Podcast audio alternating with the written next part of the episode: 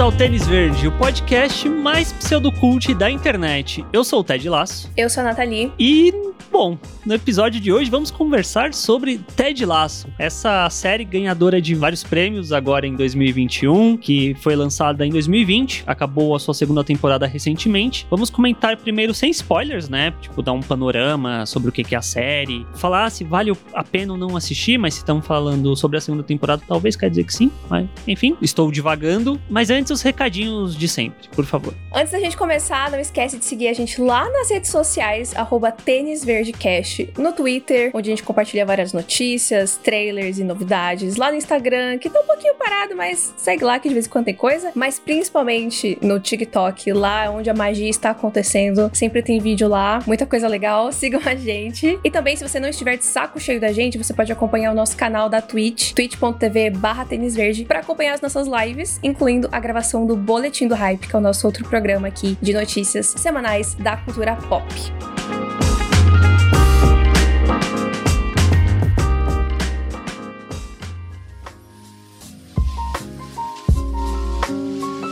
Começando, vou dar um breve contexto para quem não conhece. Ted Lasso é uma dramédia, né? Dá para falar assim, uma série de comédia com elementos dramáticos da Apple TV Plus, que é aquele serviço de streaming que só eu e a Nath consumimos e indicamos, porque é muito bom. Tem coisas muito boas ali dentro. Sim. As pessoas estão descobrindo agora, isso me deixa mais feliz. Mas Ted Laço começou, na verdade, em 2013, como uma série de propagandas, de comerciais, né, da NBC que zoavam a questão do técnico de futebol americano que foi treinar um time de futebol. E o personagem era interpretado pelo Jason Sudeikis. Só que nos comerciais, ele era um cara muito arrogante, muito babaca, que não sabia o que estava fazendo ali, mas se achava muito. Era algo muito mais parecido, eu acho que talvez colocando ali um termo de comparação com o Michael Scott do The Office britânico. Enquanto que, quando a série foi lançada em 2020, eles mudaram o personagem, né? Mudaram a personalidade e tudo mais. E eu diria que no processo ele ficou mais próximo do Michael Scott do The Office americano, para quem tem esses termos de comparação. Pra quem não tem, me desculpa. Você que lute, aquelas. Eu estou lutando também, gente. Eu, eu não tenho a referência, eu tô só ouvindo. É isso. Mas sobre o que que é, Nath, Ted Laço? Bom, Ted Laço foi lançada em 2020, depois de um tempinho ali que o, o serviço da Apple TV Plus já tava rolando, a gente já tinha assistido algumas coisas, e aí eles lançaram Ted Laço, que aparentemente, olhando de fora, parece que é uma série de futebol. E foi o que me fez demorar um pouco para assistir Ted Laço, mas é muito mais do que isso, porque a gente vai acompanhar o Ted, que é um treinador de futebol americano, e ele é convidado, né, ele é contratado para ir treinar um time de, de soccer, né, que é o futebol de pé, né, o futebol como a gente tem aqui no, no Brasil. E ele não conhece direito, né, ele vai pro, pro Reino Unido, então, e ele é tipo do, ele é meio caipira, assim, né, dos uhum. Estados Unidos, tá, uhum. tá, daquele sotaque e tal. Então é um universo muito diferente para ele, tanto de estar num país diferente, quanto também estar treinando um esporte consideravelmente diferente. E o Ted, ele tem um jeito muito específico, né? Ele é muito positivo e tudo mais. Então, a gente vai meio que acompanhando a jornada dele, como que ele vai ganhando as pessoas, né, por essa positividade dele. E, enfim, eu, eu pessoalmente considero que a série fala muito sobre masculinidade de uma forma geral. E essa segunda temporada tocou muito mais nisso, eu acredito. E não só sobre. Não é só sobre masculinidade da gente estar falando sobre personagens masculinos, mas também por um universo muito masculino, que é esse mundo do futebol, né? Então é uma série que vai te fazer rir bastante, mas também vai te emocionar, vai pegar ali no, no coraçãozinho. E que ao mesmo tempo vai deixar o seu coraçãozinho muito quentinho, né? Porque é uma série muito gostosa de assistir, né? Muito, muito pra cima, muito. Mesmo quando é, quando é mais emocionante, né? Mesmo quando a gente dá uma choradinha, ainda é aquele choro positivo, né? Uhum. É uma coisa que você vai meio que vai aprendendo com a série. Então isso é muito legal. É, é uma série de sentir sentimentos, eu diria, tipo. Uhum. E é uma série que, na sua primeira temporada, principalmente, quando você não sabe o que esperar, pelo menos para mim, tipo, ó, eu fui assistindo pensando que era uma série de futebol. E aí os episódios vão passando e o futebol, ele tá presente, ele faz parte do universo, mas ele no geral é tão segundo plano, é muito mais sobre os personagens, sobre os conflitos deles, sobre o desenvolvimento desses personagens. E a série que começa num caráter, eu diria, muito cômico, ela vai com o passar dos episódios, né, indo para algo mais dramático, é, colocando o personagem, tipo, num conflito de separação, por exemplo. Isso num ponto em que você já se importa com esse personagem. Então você passa a também comprar a dor dele, de você entender por que, que ele tá sentindo aquilo. Ao mesmo tempo que, sei lá, tem alguns outros momentos dramaticamente falando, que são personagens se juntando, né? Tipo, que quebra-se barreiras de pessoas que são muito sisudas, com o, esse bom coração que o Ted tem. Eu diria que a primeira temporada, ela é muito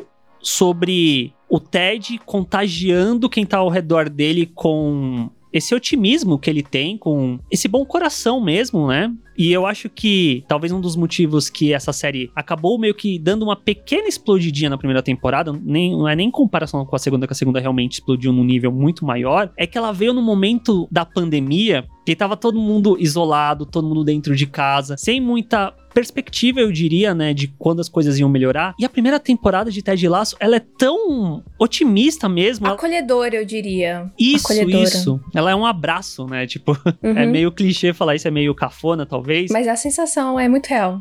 Mas realmente, ela era uma, é uma série que eu, eu assistindo, tipo, eu não assisti semanalmente religiosamente. Eu assisti, eu acho que os três primeiros quando saíram, aí eu deixei acumular uns dois, aí eu vi os dois, aí deixava acumular mais, pra não ver um só. Porque eu tinha a sensação que eu terminava de ver um e ficava, nossa, eu ficava muito triste se não tivesse outro. Mas aí eu deixava acumular mais um pra ir assistindo, porque era tão gostoso de assistir e isso naquela época me fez um bem tão gigantesco. Com certeza. E eu acho que o mais legal também é que não só o Ted é um personagem muito legal e muito interessante, mas os, todos os personagens são muito legais e muito interessantes, né? É claro que eu acho que na segunda temporada todo mundo tem um pouco mais de espaço, mas desde a primeira a gente já vai é, se conectando com as outras pessoas também. Eu acho que isso é muito é, gratificante, né? Quando tem uma série que você não precisa só do protagonista para ficar interessado, né? Mas todo mundo que tá ali em volta, todas as outras histórias, não é aquele momento que, tipo, vai pra história do fulaninho lá e você ficar, tipo, ai, que saco volta lá para aquela história lá que eu queria saber, sabe? Não, tudo é muito legal, tudo é muito interessante de acompanhar. Sim. E uma coisa que eu acho que, na época que eu assisti, que eu ficava, nossa, a Nathalie vai gostar muito se ela assistir, era da Rebecca e da Killy, né? Que Sim. na primeira temporada, a Rebecca ela é a dona do time, né? Porque ela se separou lá do Rupert,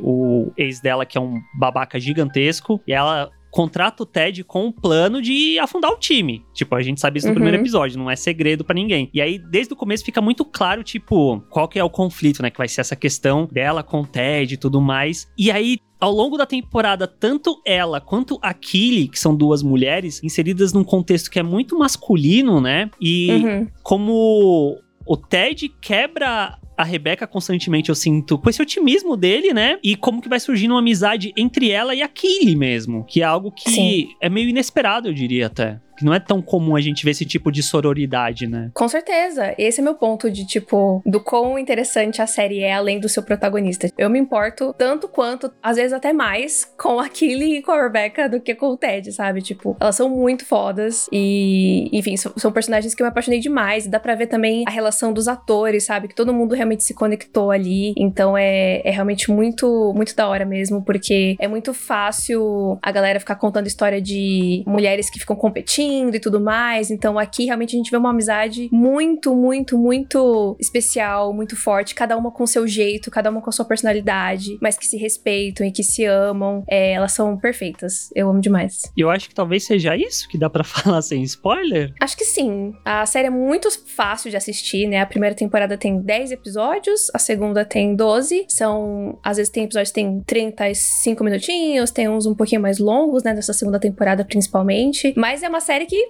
em uma piscada terminou e você vai ficar com saudade. Então assistam com é, moderação. Vão indo com calma, porque ela é muito gostosinha mesmo. E, enfim, já tá confirmada aí terceira temporada, né? Então Sim. é sobre isso. É, tá tudo bem, é isso que importa. Fico muito feliz. E se ainda assim você não tá convencido, digo que é uma das minhas séries favoritas da vida, viu? Virou, digo, digo isso. Gosto muito. Believe!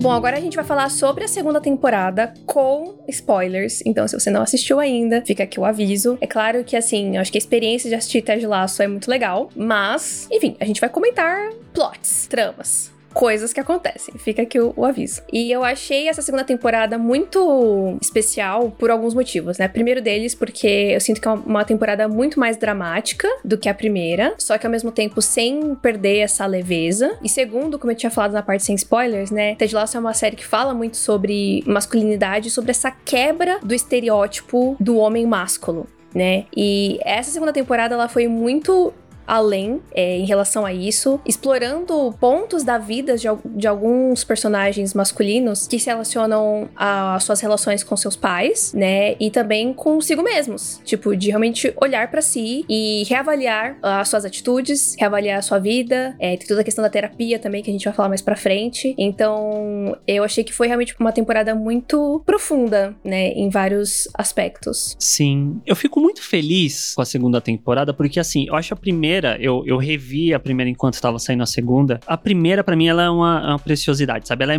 pra mim, ela é perfeita, é uma temporada perfeita. Eu não tenho nenhum problema com ela, assim. E era muito fácil eles só replicarem aquilo de novo. Eu uhum. tenho essa impressão, tipo, ah, deu tão certo, vamos só fazer mais do mesmo? Só que não, é uma temporada segunda que ela se arrisca mais. E eu acho isso muito positivo, tanto em termos de episódios mesmo, né? De tem uma coisa que a primeira temporada não tinha, que era fazer episódios temáticos, que é meio inesperado, eu diria, mas acaba funcionando muito bem. Quanto a própria questão de desenvolvimento de personagem. De você pegar um personagem que, eu diria assim, que era um queridinho na primeira temporada, e depois a gente vai entrar mais a fundo nele, que é, que é o Nathan, e fazer ele ir por um caminho totalmente inesperado. De você pegar o, o Jamie, por exemplo, que era um babaca na primeira temporada, e desenvolver ele por um caminho totalmente diferente. Eu acho que. E no final, tudo isso bate muito na questão que a Nath falou de mostrar diferentes tipos e nuances de masculinidade, né? Porque primeira temporada tem lá.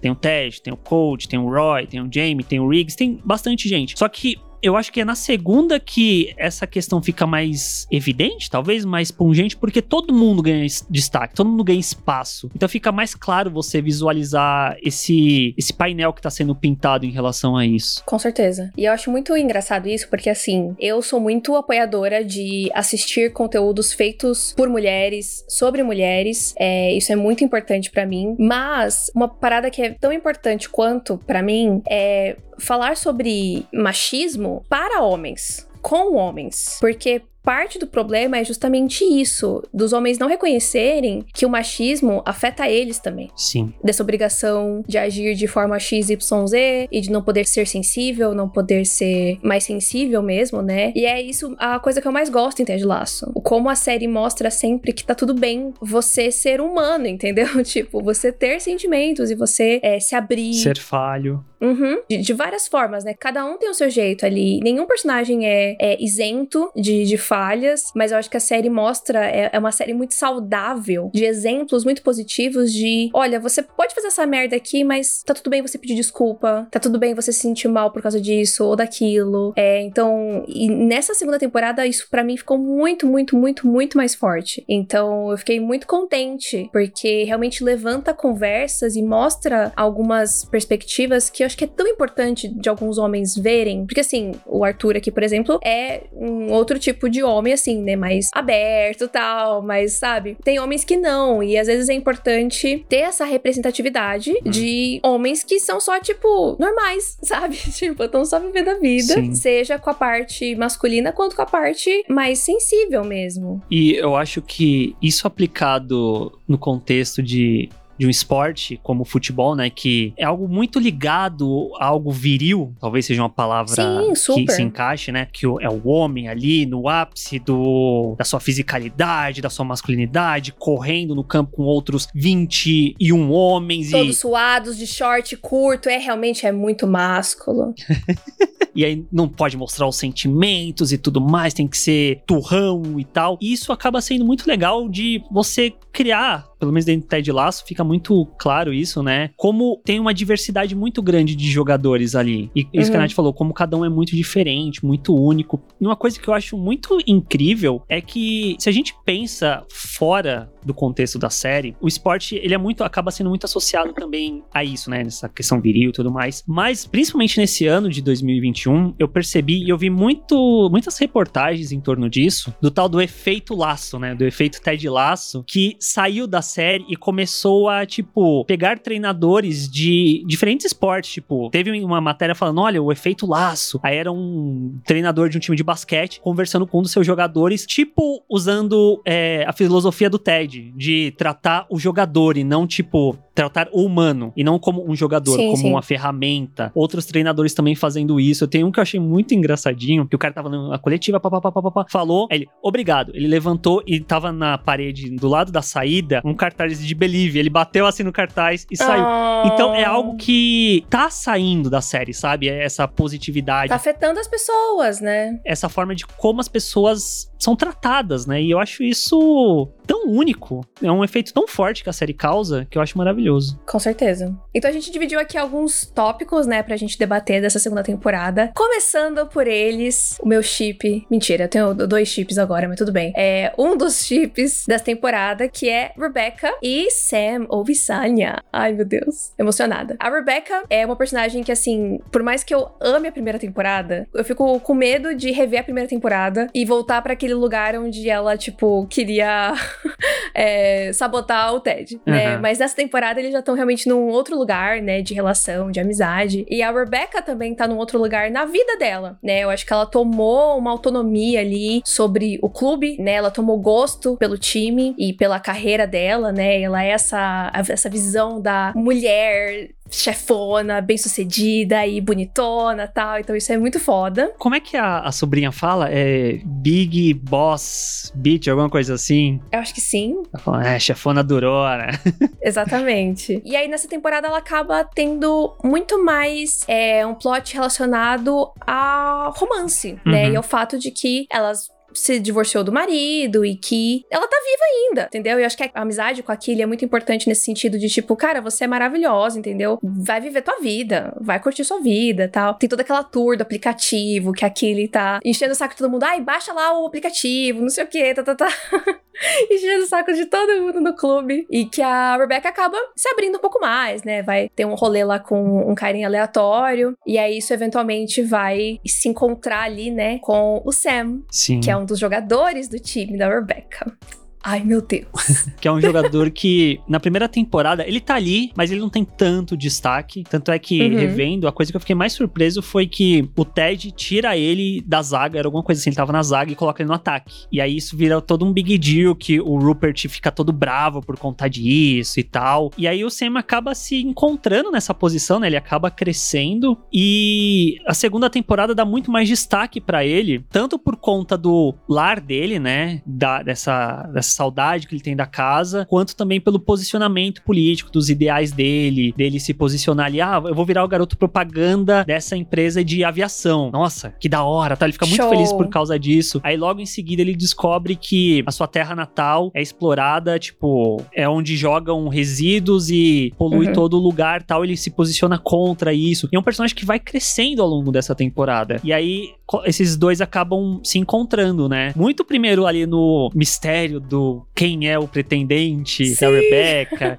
e, e a série é muito espertinha. Ela fica montando de uma forma que parece que é o Ted. Todo mundo é, não, é o Ted, é o Ted, é o Ted. Aí fica, hum, o Ted. Aí quando aparece que é o Sam, fica, eita porra, é o Sam, eita. E aí as coisas acontecem. Mas eu amei. Eu amei demais essa revelação. Não esperava, mas imediatamente já, já fiquei muito investida. Eu acho que foi muito bonita a forma como foi construída. Tipo, eles estavam conversando há muito tempo pelo aplicativo sem saber, né? Sem ter foto nem nada. Então, era só realmente as ideias dos dois. Sim. E aí, quando eles sabem, rola aquela coisa tipo, puxa, meu Deus, mas ela é minha chefe. Ah, mas tem a diferença de idade. Tipo, acaba que isso meio que não importa, porque eles já tinham uma conexão né? Já dava pra ver que eles se davam muito bem e que eles se gostavam muito, né? É, desde aquele primeiro encontro e tudo mais. Então eu fiquei muito feliz com essa história, achei muito diferente. É, e eu acho que foi feito de uma maneira muito respeitosa na série. Não ficou uma coisa tipo meio cafona, meio clichê de outras, sei lá, comédias românticas que fazem isso ao contrário. Tipo, o cara que é mais velho com uma mulher mais nova. Aham. E é uma coisa meio errada, assim, tipo, aqui eu acho que foi construída de uma forma que super encaixa, rola consentimento das duas partes, entendeu? É, é realmente genuíno o Sim. sentimento dos dois. Então achei isso muito legal. E o Sam, perfeito, assim, tipo, ele fez uma mudança muito grande ali no time, né? Eu acho muito linda a cena quando ele decide que ele vai colocar o, a fita preta, né, no logo da empresa, da camisa dele, que ele não ia apoiar aquilo. Isso que é muito lindo também da série, né? De ver como o clube, o time se torna cada vez mais forte como time, como família, como essa irmandade, né? Uhum. é, entre os, os jogadores. E todo mundo resolve apoiar ele. Sim. Começando pelo Jamie, gostaria de deixar isso claro, entendeu? Que o Jamie que tomou a. Ah, não, pera, não, desculpa, não foi eu começando pelo Jamie. O Sam coloca. Foram os outros meninos nigerianos, né? Isso, aí os outros dois nigerianos colocam e ele fala: Olha, eu entendo quem não quiser colocar tal. Aí o Jamie pede. Ele é o primeiro dos brancos. É, mas pra quê? Ué, a gente não é um time? Aí ele coloca. Aí, nessa hora já tava. É, daqui a pouco a gente fala sobre o Jamie, mas Jamie Tart, assim, subiu no meu conceito num nível nessa temporada. Mas enfim, então o Sam, ele tem essa. esse carisma, esse charme, sabe? Eu sinto que ele tem muito esse- essa personalidade de líder mesmo, Uhum. sabe? Que ele vai lá, e ele vai meter as caras, e é isso aí, ele vai arcar com as consequências. E foi uma- uma- um passo muito importante, né? Eu acho muito foda nesse episódio quando termina e que ele vai fazer a coletiva. Que na verdade Sim. o Ted acho que vai fazer a coletiva e ele dá o espaço pro Sam. E aí vão perguntar, tipo, ah, porque. Acho que ele acho que pergunta pra ele do protesto. Ele fala, ah, não, porque eu vim falar aqui, na verdade, do que estão fazendo no meu país e não sei o que, tá, tá, tá. Então, tipo, ele é muito firme, né, nos posicionamentos dele. Uhum. Eu acho isso muito Sim. admirável. E ele é jovem, né? Mas dá pra ver que ele é muito maduro. Então ele é um personagem incrível. Eu, eu diria que a, a segunda temporada pra ele é como se fosse uma jornada de amadurecimento mesmo, né? Porque é isso dele se posicionar politicamente, são os ideais dele, é esse relacionamento que é fora da zona de conforto dele, eu diria. Então tudo isso leva o personagem a crescer. O lance dele ser sondado por um outro time misterioso também. Meu Deus, mas dinheiro, os status, eu vou poder jogar pela minha seleção em algum momento e tal, versus o que ele tá construindo já no Richmond, né? Até que ele constantemente conversando com o pai pelo telefone perto do final da temporada. Uhum. Aí o pai, não, porque você vai ter um sinal e você vai descobrir o que que é que você tem que fazer. Aí ele olha e tá lá o moleque jogando com a camiseta dele. Então, tipo, é muito, muito legal tudo isso. Sim, eu fiquei muito feliz do quanto o Sam cresceu e o quanto eu tô, tipo, super engajada, assim, nele. E o que é mais fofo é que a sobrinha da Rebecca, ela já tinha falado na temporada passada, se eu não me engano, que o Sam era o favorito dela. É. Ou foi na temporada passada ou foi no começo dessa, eu não lembro qual episódio que foi. Foi na passada, que eles tiram até foto junto. Ai, sério, fofíssima. Então, assim, ela já sabia do babado, entendeu? Ela já, já tinha o feeling ali do que, que o Sam era foda. Então eu tô muito contente. E a gente encerra, né, a temporada pra ele, com ele comprando um lugar pra poder abrir um restaurante nigeriano ali no, no Reino Unido. E, ai, eu achei tão fofo. ai, já estou tão empolgada pra ver como que vai ser isso, sabe? O Sam é maravilhoso. Ele é muito incrível. E o relacionamento dele com a Rebecca meio que parou ali, porque a Rebecca tava tentando se entender ali, se encontrar, né? Eu acho que a Rebecca tá muito assustada com esse sentimento é, e com tudo que pode vir, né, dela se relacionar com um dos jogadores, etc, a idade, talvez medo de ser julgada pelas pessoas, mas claramente eles se importam muito um com o outro ainda. Então eu espero muito um comeback desse casal numa futura temporada. Gente, sério, eu não vejo a hora, assim, de realmente acontecer e sair nos tabloides, entendeu? E todo mundo morrer de inveja, porque eles são lindos juntos. Então eu estou torcendo demais. Vamos ver se vem aí. Uma coisa que eu acho muito, muito boa que você tava falando, eu lembrei é, dele de ser um líder e tal. O episódio que ele vai ter o encontro, aí ele vira lá pro capitão e fala: Então, o meu corte de cabelo. Aí, aí todo mundo fica: O quê? O corte? Nossa, esses momentos de Ted Lasso que são meio, tipo, tão fora de tom, são tão engraçados, Sim. eu acho tão bons. Sim, foi incrível esse momento. E ele ficou lindo nesse dia do encontro, meu Deus do céu. Nossa, os dois perfeitos. Esse casal é tudo.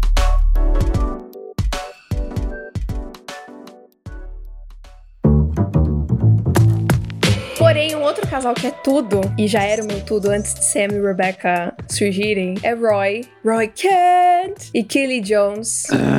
He's here, he's there, he's every fucking where. Ai, meu Deus. Eu amo demais esses dois, meu Deus do céu. E, e falando dessa questão de que a série mostra relações saudáveis, né? E representações saudáveis de masculinidade, como esse casal é foda. Como esse casal é necessário na cultura pop, entendeu? Tipo, o relacionamento do Roy com a Killy é muito incrível. Não só porque eles se gostam demais, mas todos os plots que foram acontecendo, sabe? Tipo, desde tudo que o Roy tava passando profissionalmente, do apoio da Killy e dela tentando colocar ele num caminho, tipo, que ele estivesse realmente feliz, até coisas tipo a hora que eles ficam muito grudados e a Killy fica tipo, meu Deus, não aguento mais, pelo amor de Deus, eu preciso do meu espaço, sabe? Uhum. Que tipo, esse dia do espaço eu achei tão foda. Porque é isso, ela não deixou de amar ele, mas ela também não deixou de ser ela. Uhum. E é tão importante isso que um casal se respeite nesse ponto, né? De não só gostar de estar junto, mas também de respeitar o espaço um do outro e tal. Então, assim, meu Deus do céu, como eu amo esse casal. É, não só porque eles são fofos, mas por todas essas conversas que rolam em torno deles, né? E como eles são maduros e como eles Sim. dividem as coisas. E como é importante que isso seja. que as pessoas vejam isso, né? Pra, tipo, melhorar os seus próprios relacionamentos. Porque eu acho que o cinema e as séries muitas vezes acabam cagando a vida de todo mundo,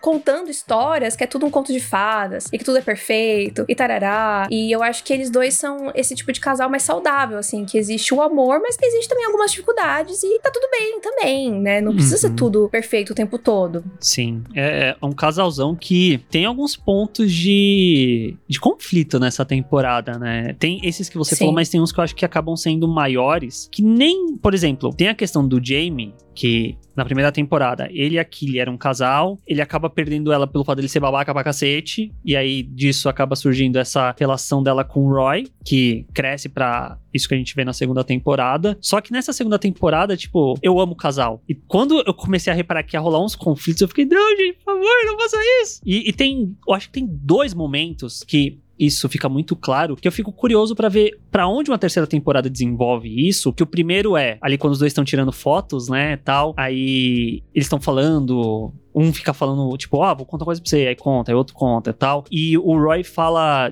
de quando ele tava com a professora lá da, da sobrinha dele, tava com a professora da Phoebe, a sobrinha dele, e aí ela fala, ah, você é casado? Ele fala, não. Só que ele não fala que ele tá num relacionamento e tal. E ali eu Uhum. fiquei meio, estranho isso, né? Porque a série jogou ali na conversa dos dois e a gente não sabe pra onde isso foi. É que assim, acho que a questão não é que a série jogou o fato dele não falar nada, é que tem a questão dele com a professora. Tipo, Sim. dá pra sentir que rolam uns olhares, assim, não tanto da parte do Roy, tem uma atenção. E eu acho que Ted Lasso é muito boa nesse sentido de que eles não desenham 100% algumas coisas, Uhum. mas as coisas estão lá. Então, já tava rolando uma conversa dos dois, ele vai lá e ajuda ela a pendurar o desenho, não sei o que, eu já tava. Hum, estou sentindo uma treta. e aí culmina nesse momento de tipo, ah, você é casado? Não. Silêncio. Então eu acho que, é- eu acho que foi muito bem construído isso de tipo. Porque isso às vezes acontece, né?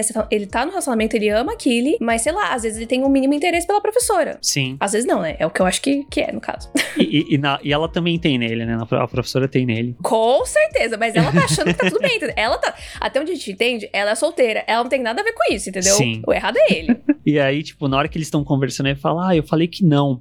Eu falei, vai caralho, pede agora em casamento, porra. Aí, aí cortou. Eu jurava que ia ser aquele momento. Ai, que frustração. Aí cortou, aí não teve nada. Aí, ó, beleza, né? Vamos em frente. Aí no último episódio, quando ele leva as passagens pra ela, e rola também aquele. aquele. Fica um climão meio estranho entre os dois, né? Ah, não, vamos lá, tal. Ela, então, não tem como eu ir, porque eu tô trabalhando desde a semana passada, não sei o que, mas você pode ir. Aí falou, ah, então a gente tá terminando. Ficou meio estranho, né? Tipo, até mesmo ele deixar as passagens pra trás e a câmera focar dramaticamente nas passagens e tal. E o que será que vem aí pra uma terceira temporada em relação aos dois, em relação a isso? É, eu acho que é muito interessante, porque dá pra ver que o Roy claramente apoia a profissionalmente, ele fica Sim. feliz por ela, mas eu acho que ainda tem a parada de que, tipo, que provavelmente em algum momento, pra ela poder ir atrás dos sonhos dela, ela vai ter que deixar ele um tiquinho de lado. E eu acho que esse lance da viagem foi um exemplo disso e que talvez a gente vá ver mais disso numa próxima temporada, né? De que ela tem que focar nisso e é uma oportunidade muito importante pra ela, tal. Então eu achei isso bastante interessante também, que não é porque ele apoia ela que seja fácil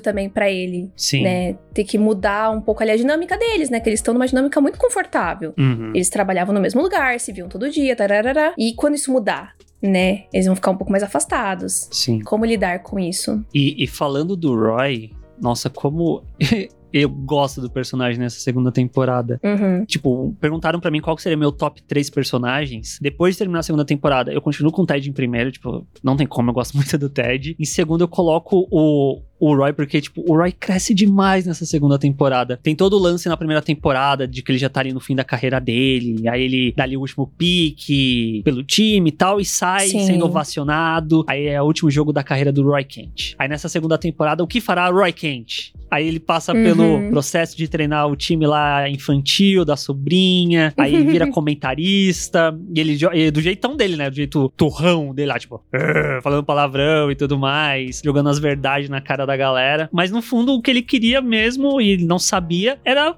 continuar no time, né, de alguma forma, pertencer ali Uhum. àquele lugar. E aí ele encontra isso se tornando um outro técnico, que é um bagulho que me buga a cabeça gigantescamente, porque eu, Eu pensava que esquisito. existia um técnico por time. E aí de repente o Richmond tem quatro. E eu fico, gente, Tem uma equipe de técnicos, né? é muito, é muito curioso isso. E isso tudo, principalmente, se dá ali no episódio de comédias românticas, que eu acho maravilhoso demais. Como eles pegam coisas de diversos filmes de comédia romântica e colocam ali na jornada do, do, do Roy e tudo mais, até o ponto dele voltar pro estádio e todo mundo ovacionar ele por ele estar voltando. Do Ted tentando conquistar o Roy, né? Sim, Basicamente. sim. Assim como um, um casal numa comédia romântica. Sim, e tudo isso é muito legal. E eu sinto que a segunda temporada, principalmente pro Roy, é um processo dele aprender a se abrir também. Sentimentalmente falando. Super. E isso eu acho tão incrível, tipo, tanto ali no relacionamento dele com a Killy, mas do relacionamento dele com os outros membros ali da equipe, né? As outras pessoas, né? Do Diamond Dogs. Que até trago, trago curiosidades aqui, que quando os Diamond Dogs foram criados, existe o ator, o Nick Mohamed, que faz o Nathan, ele deu entrevista falando que tem um grupo, né? Que tá, todo mundo que é os Diamond Dogs estão ali no grupo e tal, e ali tem uma interação muito gostosa entre eles e tal, muito próxima. E aí o Roy, tipo, no começo da temporada, como ele não tava junto com o time, ele não gravava cenas ali junto com o pessoal. Então ele se sentiu muito afastado. E aí quando ele voltou ali pra ficar junto com a galera, ele falou: "Nossa, voltar pra esse lugar que eu gosto, tudo mais". Só que como ele não era pertencente ali aos Diamond Dogs, ele não fazia parte desse grupo, tipo, de WhatsApp, sabe, de mensagem. Aham. E aí, tipo, ele tinha ali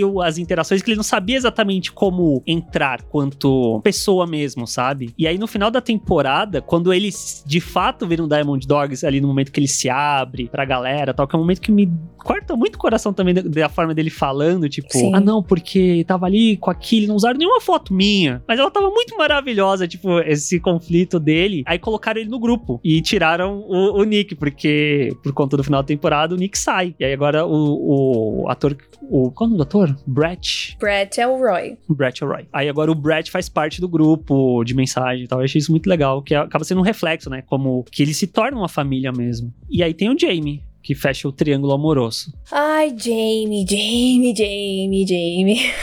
eu fiquei muito chocada quando me deparei me importando pra cacete com o Jamie nessa temporada. Que eu achava ele tenebroso na primeira, né? Ele era mesmo tenebroso na Eu primeira. acho que o Jamie, na primeira, ele era muito a retratação de um estereótipo de masculinidade, até uma masculinidade tóxica, né? O engraçado é que o Jamie ele é bem vaidoso, né? De Sim, uma sim. forma que alguns caras não são e que considerariam meio tipo desnecessário, talvez, meio pra um lado mais feminino, digamos assim, tipo que ah, a mulher que é muito vaidosa, homem não é vaidoso, o que é um Uhum. grande problema inclusive, gente. Cuidem-se, não importa se você é homem ou mulher, tipo, é bom se cuidar. Então eu sinto que o Jamie ele é muito tipo meio que muito inspirado tipo no Cristiano Ronaldo, Sim, o sim. Beckham e tal. Então eu acho isso muito engraçado pra começo de conversa. E, e ele é muito arrogante, né? E a gente vai descobrir né, muito mais nessa temporada. Por que, que ele é assim, né? Porque, no final das contas, muitos dos dilemas dos caras nessa temporada são por causa dos seus pais, né? Uhum. A gente vai falar melhor depois sobre o Ted e o Nate, mas o Jamie também tem isso Sim. né, que a gente acompanha bem, bem de perto, assim, o reflexo do pai dele pressionar ele e como isso influenciou em todas as escolhas que ele fez, né, de ter ido pro, foi pro Manchester que ele foi? Manchester City, sim. Tanto que no final da primeira temporada, que tem todo o lance que o Jamie não passa pra ninguém, né? Durante a primeira temporada. E o Ted não, porque tem que dar o passe, tem que dar o passe. E aí o, o Richmond acaba caindo nessa partida contra o Manchester, Manchester City, porque o Jamie dá o passe no final, né? Pro outro jogador fazer o gol e eles Uhum. vencerem. E aí, uma das últimas ceninhas da primeira temporada, tá o Jamie sentado sozinho no vestiário. Aí eu acho que o Ted vai entrar pra falar com ele, e aí o pai começa a gritar. Aí o Ted fica, Sim, tipo, sim. do lado de fora só vendo isso e fica. Ah! E eles resgatam isso na segunda temporada, né? Sim, de uma forma que eu achei muito legal, né? Tipo, que o Jamie ele começa a fazer umas escolhas super duvidosas, né? Da carreira dele. Ele vai fazer o reality show lá e não sei o quê. E aí meio que caga a reputação dele. E aí ele não consegue nem voltar pro Manchester e nem,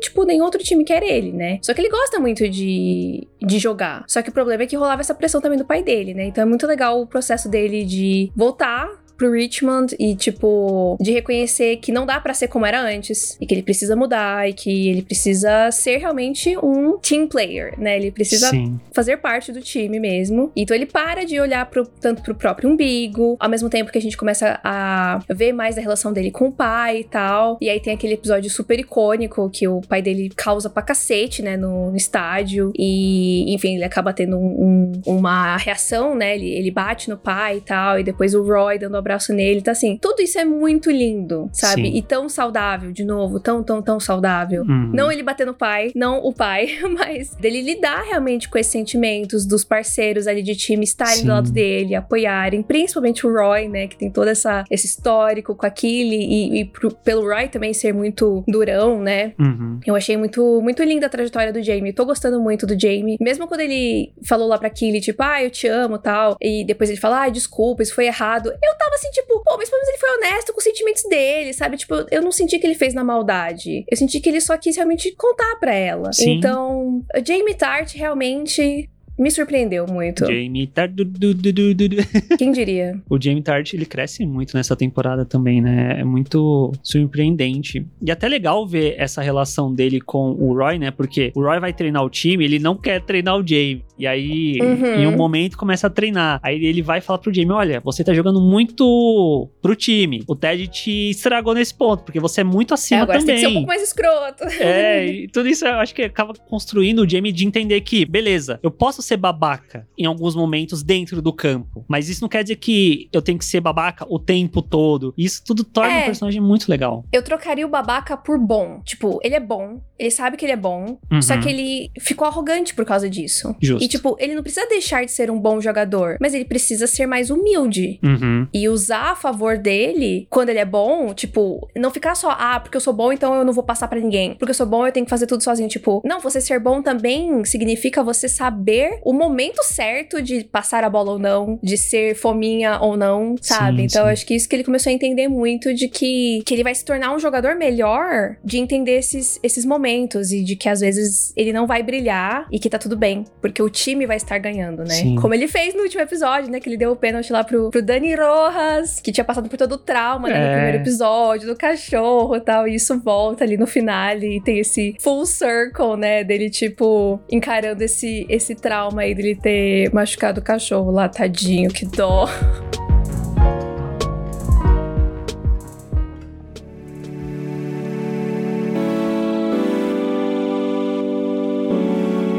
E isso nos puxa a doutora Sharon, que é colocada nessa temporada, né? Por conta do, do primeiro episódio lá que o Dani vai bater o pênalti, vem o cachorro, matou o cachorro. Meu Deus, Dani traumatizado, né? Football is dead. Tadinho.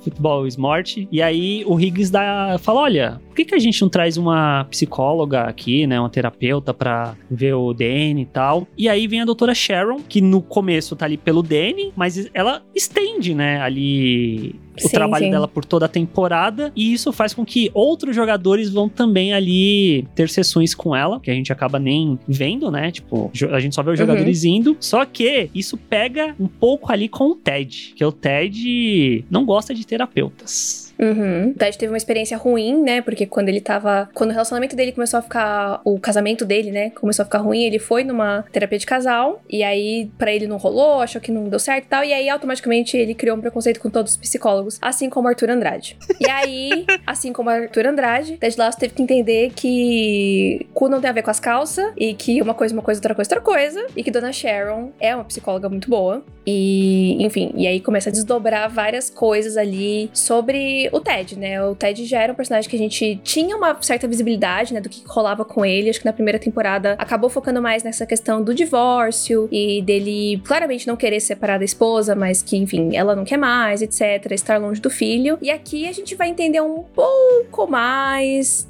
da personalidade dele e até um pouco mais do, de por que talvez essa positividade toda é, e por que dessa, desse receio tão grande da, de fazer terapia e de meio que de cavucar ali os sentimentos e tal. Porque ele claramente não tá bem, né? Ele Sim. começa a ter alguns ataques de ansiedade, de, de pânico. E ele é o tipo de pessoa que ele não quer lidar, né? Tipo, ele é tão essa coisa da positividade, positividade o tempo todo, tá tudo bem? E não dá. Ninguém consegue ser assim o tempo todo. Ninguém pode ser assim o tempo todo. Hum, E não dá pra ficar guardando tudo o tempo todo, né? Então. não é saudável também, né? Nem um pouco, nem um pouco. Então foi todo um, um processo, assim, de. dele quebrar esse, esse preconceito que ele tinha e também de, de ter que encarar partes feias, partes ruins dele mesmo pra conseguir seguir em frente. Que ele talvez. Que ele, talvez não, que ele não queria lidar, né? Que.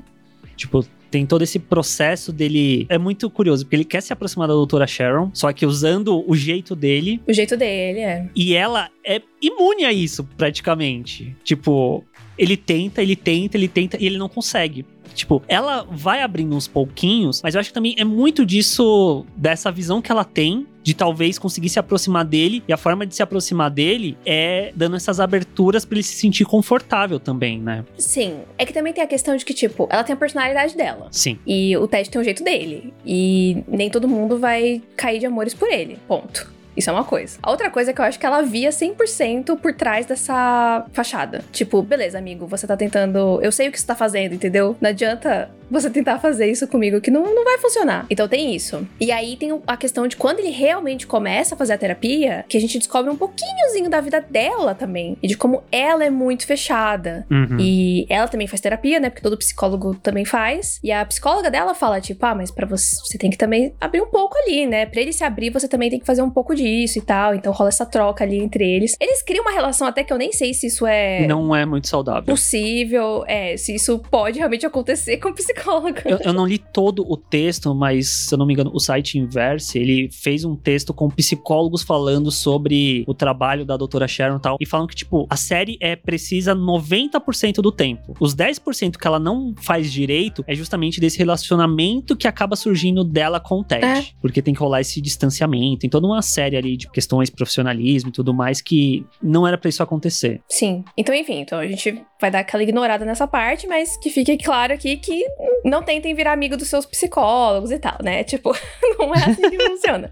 Mas, enfim, é, mas de qualquer forma, é, dá pra ver também um pouco da Sharon, que ela também tem as questões dela. E, tipo, Sim. tem um momento que a gente vê ali o apartamento dela e que tem várias garrafas de, de álcool e tal, que é uma coisa que tem na, na casa do Ted também. E que isso não é muito explorado e tal, mas a gente vê que ele tem, ele tem esse trauma do pai dele, né? Então, as coisas, as peças começam a se encaixar, né? Uhum. É muito esse episódio, que é o episódio do, do velório, né? Do pai da, da Rebecca, trazendo de novo a questão do pai, que o pai morre, né? Aí o Ted tava se arrumando pra ir, de repente ele começa a ter esse ataque de, de pânico. Aí ele chama a doutora Sharon na casa dele, e é ali que ele se abre mesmo, né? Tipo, que ele Uhum. fala sobre o pai, como o pai era, e aí ele jovem indo pra casa encontrando o pai morto, que o pai se suicidou. E isso tudo, eu, tipo, tendo visto a primeira temporada em paralelo com a segunda e tendo esse, esse essa informação agora fica muito mais forte ver ali na primeira temporada quando ele tem o ataque de pânico, né? Porque ele assinar os papéis do divórcio e tudo, mas não é só a relação dele abrir mão do casamento, mas também é o papel dele quanto pai ali, tipo, Sim. disso dele nessa segunda temporada falar de não abrir mão das coisas, de não tipo desistir das coisas, dele lutar por tudo isso. e Então o pai dele, entre grandes aspas, desistiu, né? A forma como ele via. Sim, e aí como o que isso traz esse peso pro personagem, tanto na primeira temporada, na segunda isso volta a ser esse gatilho, né, por conta dele estar indo pro velório do pai de alguém, e é, é muito interessante porque a série mostra assim, e fazendo terapia a gente percebe que tem muita coisa que é muito no nosso inconsciente.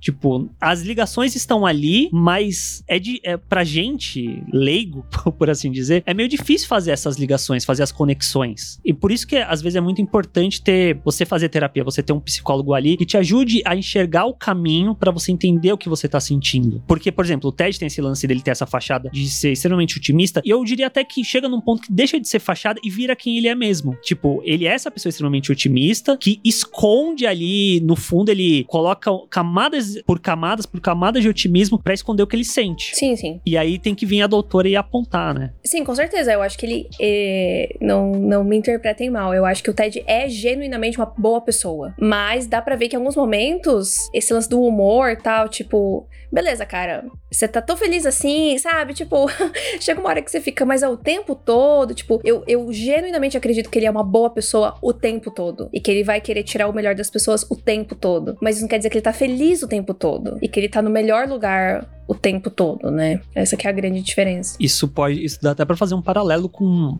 comediantes mesmo, né? Que as pessoas acham que Sim. comediantes são felizes o tempo todo e não é bem isso. O próprio Robin Williams, né, que infelizmente se, se suicidou, teve tudo isso em torno dele, né? Tipo, de como ele fazia as pessoas rirem, todo mundo achava que tava tudo bem, quando na verdade não tava. Ele tinha uma série de problemas que ele lidava tal e que ninguém sabia, né? O Jim Carrey também, né? Sim, sim, Jim Carrey também. Tem vários. Sim, sim. É, porque é muito difícil, né?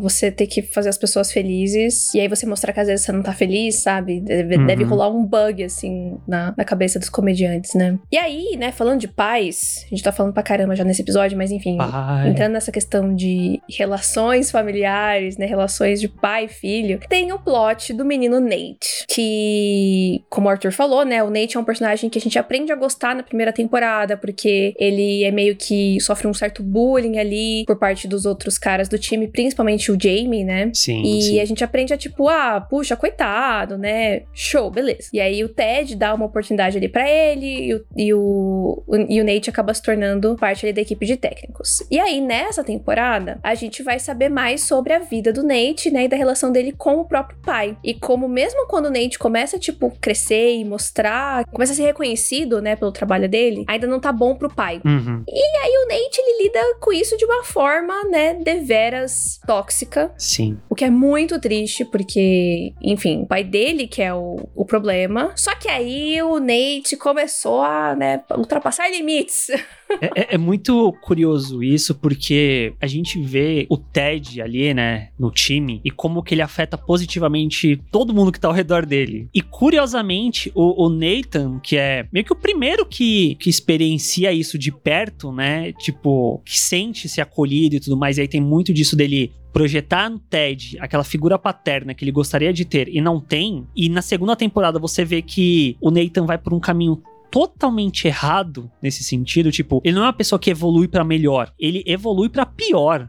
Tipo, e é muito triste constatar isso, né, em relação ao personagem. Tanto é que eu acho que talvez um episódio que é muito sintomático em relação a isso é ali no que ele vai criar mesa pro, pros pais comerem e tal, que é quando a gente uhum. conhece os pais dele de fato, que ele não é muito assertivo, ele é ignorado pela moça do restaurante, ele vai lá falar com a Killy, a Killy leva ele para falar com a Rebecca. E a Rebecca fala: ah, não, porque você tem que mostrar, você tem que se fazer presente e tudo mais, se sentir imponente e tal. E tem uma frase que ela fala que ele interpretou totalmente errado, que ela fala: você merece as coisas, não não ache que não, não sei o quê. E ele pegou isso e levou para um caminho errado, tipo, beleza, você merece as coisas, mas não é porque você merece que quer dizer que você pode tratar todo mundo ao redor como uma bosta, como pessoas inferiores a você, você destratar as pessoas só porque você merece alguma coisa. E o Nate não, ele vai justamente por esse caminho de maltratar todo mundo. O que em parte, por exemplo, em relação ao Will, que é o assistente que ocupa o lugar dele, é um pouco compreensível porque foi o que ele sofreu e aí quando ele ganha poder, ele replica só aquilo que ele sabia até então. Só que a gente nunca vê um processo dele tentar se desvencilhar disso, né? Tipo, putz, eu tô replicando isso aqui, mas será que isso é certo? Será que eu deveria fazer isso? A gente nunca vê ele se questionando das ações dele. E isso que eu acho que torna o personagem tão complicado nessa segunda temporada, sabe? Sim. Só que isso que você falou de tipo dele ter ido para um cargo acima e o Will estar abaixo dele, né, digamos assim, e que a forma como ele conhece era só a forma com que ele viveu, eu acho que ainda é questionável, porque o Ted é um líder ali. É verdade. E o Ted não trata ninguém mal. Então, não é que ele não tinha um exemplo de como fazer certo, é. sabe? É, acho que é isso que me deixa mais triste em relação ao Nate. Que eu entendo 100% o que acontece com ele, mas as pessoas estão sendo legais com ele, sabe? Tipo, as coisas tinham mudado. O Ted é um puto exemplo bacana e ainda assim ele ficava indo pra esse lugar, né? Então, Sim. claramente ele, ele tem um trauma muito grande, né? Ele tem uma ferida muito grande dentro dele que ele precisava tratar. E que claramente ele não tratou e que talvez ele não tenha passado pela doutora Sharon, sabe? Tipo, é, e que precisava muito. Uhum. Muito, muito, muito mesmo. E ele sempre distorce as coisas, né? Uhum. Essa coisa tipo, ah, não, vai lá. É, que nem eles estão lá no, no, na loja pra ver o terno. E aqui ele tá falando uma coisa para ele de tipo, de ir atrás do que você quer e não sei o que. Se você quer alguma coisa, vai lá. Aí ele pensa, ah, eu quero aquilo, então eu vou só beijar ela aqui. Tipo, por favor. não. Ele sempre distorce as coisas. É, e ele estraga meio que. Era um bagulho ali que ela tinha uma amizade com ele, né? E ele, tipo. Uhum. Cagou tudo. É. E, e, na própria relação lá com. Com o Will, que é, que é o assistente, que é um, pelo jeito, é um carinha super gente boa, super na paz ali. Faz a camiseta pra ele lá escrito Wonder Kid, porque ele falou errado a palavra. Até o, o coach, né, chama a atenção dele: olha, não é pra fazer isso tal. Ele, em vez dele ir lá e pedir desculpa pro moleque, ele ameaça o moleque. Então você vê que vão acontecendo várias coisas ao longo da temporada que tá muito em torno, eu diria, também da índole do, do Nathan em certo nível. Porque tem a questão de ter o bom exemplo do, do Ted e tal, e a gente vai chegar para falar ali da, da hora que ele começa a falar com o Ted, mas tem muito disso que a gente vê na temporada que é só dele com ele mesmo, que não tem ninguém externo naqueles momentos fazendo, tipo, ok, beleza, se ele tivesse feito terapia, talvez a gente soubesse. Mas naquele momento, a gente não tem nada que justifique ele tá fazendo tudo aquilo, sabe? Até mesmo ali na, no treino, que um, um, dos caras vai fazer uma brincadeirazinha, ele não gosta e ele deixa o moleque de fora do treino também. É uns tipos de comportamento que não dá para entender do Nathan. Eu entendo. é engraçado porque eu detesto ele, eu detesto ele. É difícil defender ele, mas eu entendo. Porque eu até me identifico consideravelmente com o Nate, infelizmente, pela insegurança dele. Eu sou uma pessoa muito, muito, muito, muito, muito insegura. E eu acredito que o Nate também. É claro que isso é somado à, à relação dele com o pai, uhum. mas dá pra ver que ele tem muita insegurança ainda. Mesmo quando a coisa tá dando certo, ele ainda acha que a qualquer momento pode dar errado, né? Eu sinto. Então, tipo, as pessoas estão lá, tipo, lá no Twitter, né? Que ele ele foi muito engatilhado por essa situação, né? Do Wonder Kid lá e tal. E tem várias pessoas no Twitter, tipo, nossa, legal, não sei o que tal, usando isso de uma forma positiva. Aí tem uma pessoa que fala um negócio que parece meio atravessado, ele já pega aquilo como uma ofensa, Sim. como um ataque a ele. E aí, como ele não pode se defender, ele vai pro elo mais fraco, então ele ataca o Will. Uhum. Então, é, não tô falando que eu faço isso, gente, pelo amor de Deus. mas eu entendo esse lance de você. Você pode estar recebendo um milhão de elogios, mas parece que uma coisinha. Aí pronto. Uma coisinha negativa já puxa tudo para baixo, aí você já fica completamente inseguro, sabe? Então, eu entendo de onde vem esses comportamentos dele. Sim. Só que ele precisaria buscar ajuda, ele precisaria enxergar que, que não, sabe? Tipo, eu acho que o que me pega mais justamente dele não olhar que o que ele tá fazendo com o Will é exatamente o que ele passou e como ele se sentiu um merda uhum. quando as pessoas faziam isso com ele. Então, por que, que ele vai fazer isso de novo? Sim. Sabe? É isso que, que me pega bastante. Mas eu entendo de onde vem. Eu só achei que, né, ele, enfim, ele perdeu o rumo, ele perdeu a linha, ele perdeu uhum. a noção, ele perdeu tudo. É, e, e ele cruza a, talvez a máxima das linhas. Tipo, é muito foda quando ele, a gente descobre isso, que o Ted tem um ataque de pânico durante um jogo, e aí depois ele vai e fala no particular ali com os Diamond Dogs, que são os técnicos ali que estão junto com eles, mas o Riggins, ele fala isso, ele confessionou para aqueles para aquelas pessoas naquele momento. Beleza. E aí o Nathan vai e joga isso pro Trent. Sim. Trent, independente. joga isso pro jornalista. E tipo, aí o jornalista vai e fala: "Ó, oh, Ted, como jornalista, tenho que publicar quanto ser humano, quanto pessoa, tenho que te falar que a minha fonte foi o Nathan. E aí cria-se todo esse essa preparação pro último episódio da temporada. Eu fiquei, gente, quando que vai vir essa treta, velho? Meu Deus, essa treta. Queremos nossa. morte ao Nathan.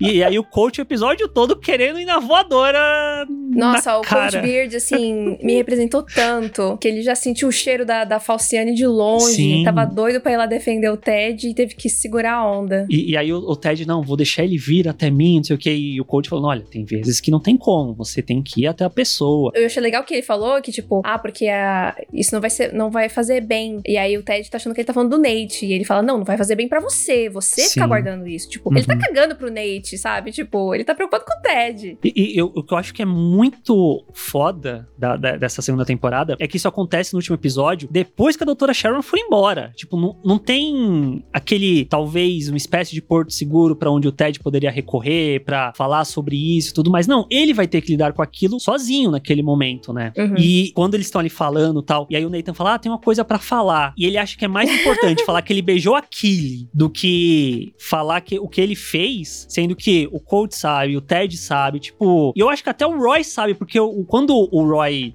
entra na sala, parece que ele vai falar alguma coisa pro, pro Nathan. Que o Nathan tá olhando ali pra a placa lá do sucesso e tal. Aí chega, uhum. acho que o Ted, aí ele corta. Aí eu fiquei, ué, peraí, o Roy sabe também que tem uma coisa aí que tá errada. E aí, eles estão lá conversando tal. O, o, o, Nathan fala: Ai, você não quer me dar uma cabeçada? Não sei o que. É o coach, eu quero te dar uma cabeçada. Uhum. eu queria te dar uma cabeçada. Aí eles vão falar com os jogadores, né? E, eu, e, nesse momento eu acho que é o, é o que quebra muito o, o Nathan também, porque o Nathan tá se sentindo o pica das galáxias também em termos de é, treinar o time. Das estratégias que ele cria e é, tal. É, porque o time só foi pra frente por causa dele, não sei o que, tudo mais. E aí, quando tá todo mundo lá, ah, vamos botar aqui as mãos, vamos acreditar na te no, no, esquema do Nathan e tal, não sei o quê. Aí o capitão vai lá e bota a mão no, no Believe, aí todo mundo vai e coloca. Aquilo você sente, tipo, aí a câmera foca assim, né? Você vê que ele sente aquele desgosto, né? Porque por mais que a técnica seja dele, todo mundo acredita na filosofia do Ted. E isso, tipo, Sim. corta demais ele. E que não é só isso, né? Não é só a técnica, é, é, é esse ambiente saudável que ele construiu, Sim. é ele acreditar nos jogadores como pessoas, como seres humanos e tal tal, e que, e que às vezes, assim, é claro que, puxa, você treina, você estuda, tal, você se prepara, mas eu considero que o esporte também é um tipo de arte, né? Então é uma coisa que ainda tem a parada do emocional, que, tipo, se você não tá bem, não importa o quanto você manje da técnica, sabe? Uhum. Então é meio que um conjunto das duas sim, coisas. Sim. E nesses momentos difíceis, você vai pro lado mais da, da fé, digamos assim, né? Da, dessa parada mais emocional. Porque é o que o próprio jogador lá fala, tipo, a gente sabe fazer isso. A gente, a gente consegue executar executar. A gente só precisa acreditar, basicamente. É, é o que ele não fala isso, mas fica subentendido que é isso. Tipo, a gente, a gente tem a técnica, a gente sabe fazer, a gente só precisa, tipo, ir lá e fazer e acontecer e confiar uns nos outros e tal. Então, acho que é aí que entra o, o believe, né? Então, e é o que o Nate não tem. Ele não tem essa, ele não inspira as pessoas. Ele pode ser muito inteligente, ele pode criar a estratégia legal, mas o, o Ted, é, é, porque ele chega num ponto que ele fica muito tipo, ah, o Ted não faz nada. A gente fica aqui fazendo as coisas pra ele e ele recebe os louros. Mas, tipo, o Ted também faz coisas que você não faz, sabe? Que Sim. o Beard não faz, que o Roy não faz. O Roy não, não inspira quase ninguém, entendeu? tipo,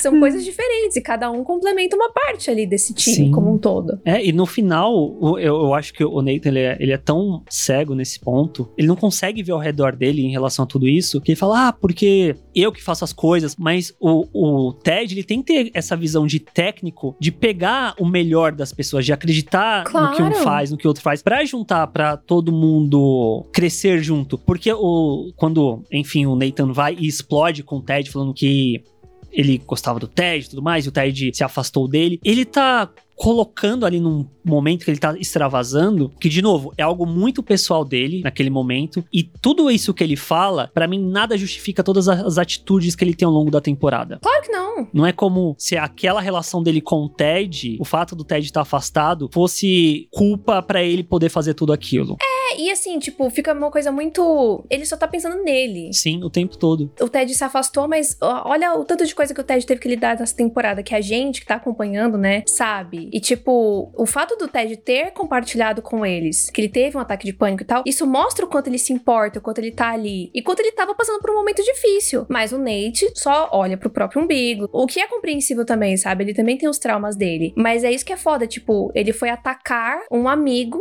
pra se sentir melhor. Pra se autopromover. É.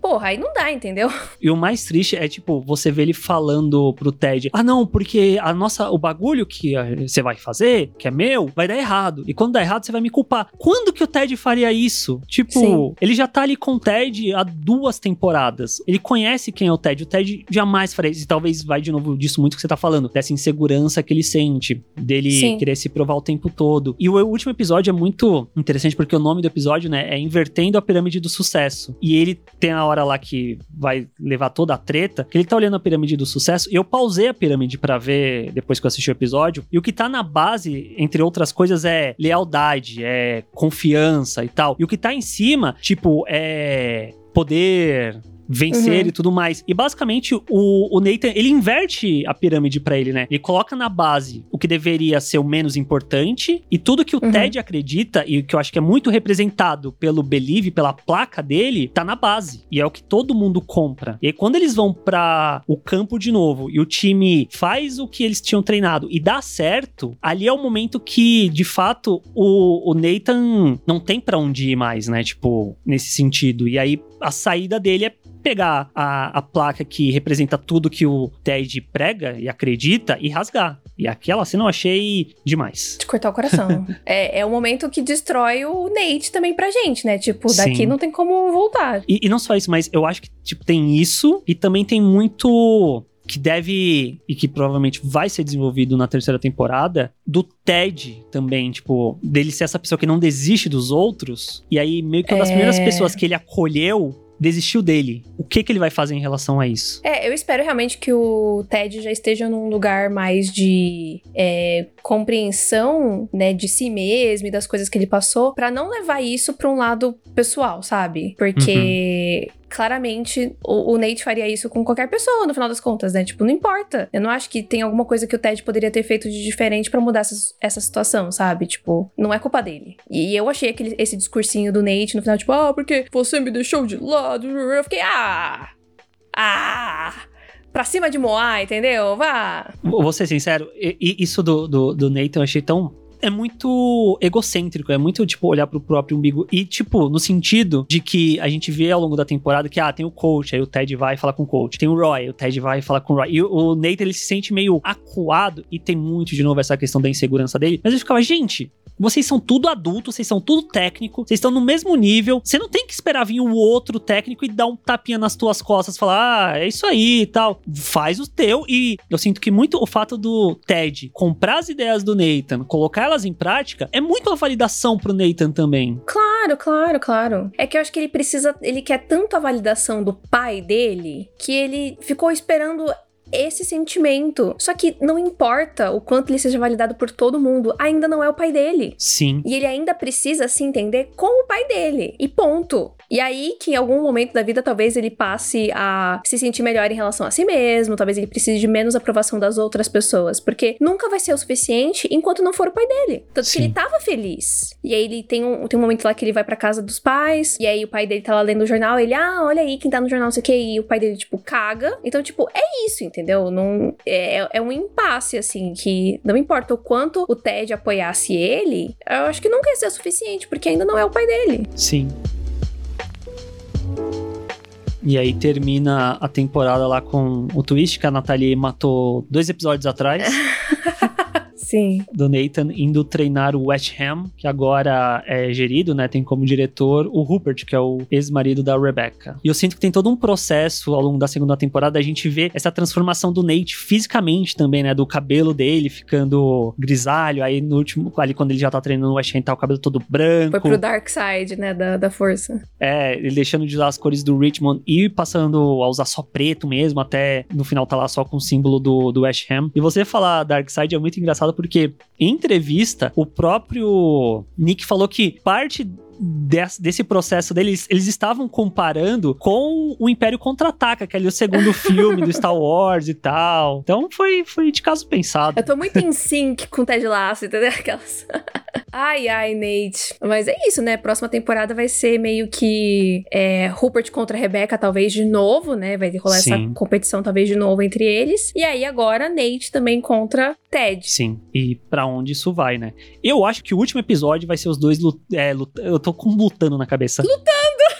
Lutando com sabres de luz no meio do campo. Vai ser o Richmond contra o West Ham para ver quem ganha o título. Sim, provavelmente. E aí vai ser essa, esse choque de filosofias, né? Filosofia do Ted e do Believe contra a do Nathan, que provavelmente vai ter muito isso de vencer não custa o quê, né? Ao custo do quê exatamente. Vai ser na base do ódio.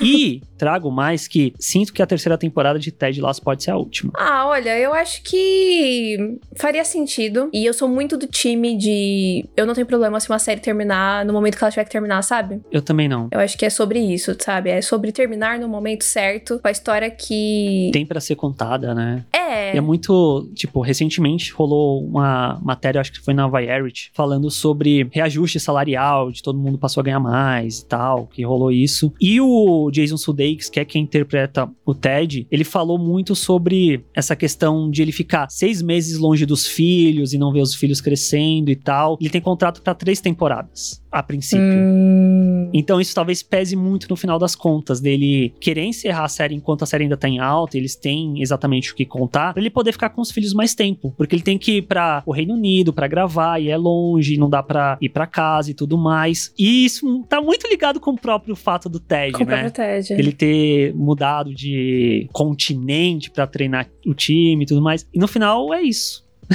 Ficarei muito triste quando acabar? Ficarei, mas se acabar na terceira e acabar, Lá em cima, pra mim tá excelente. é sobre isso.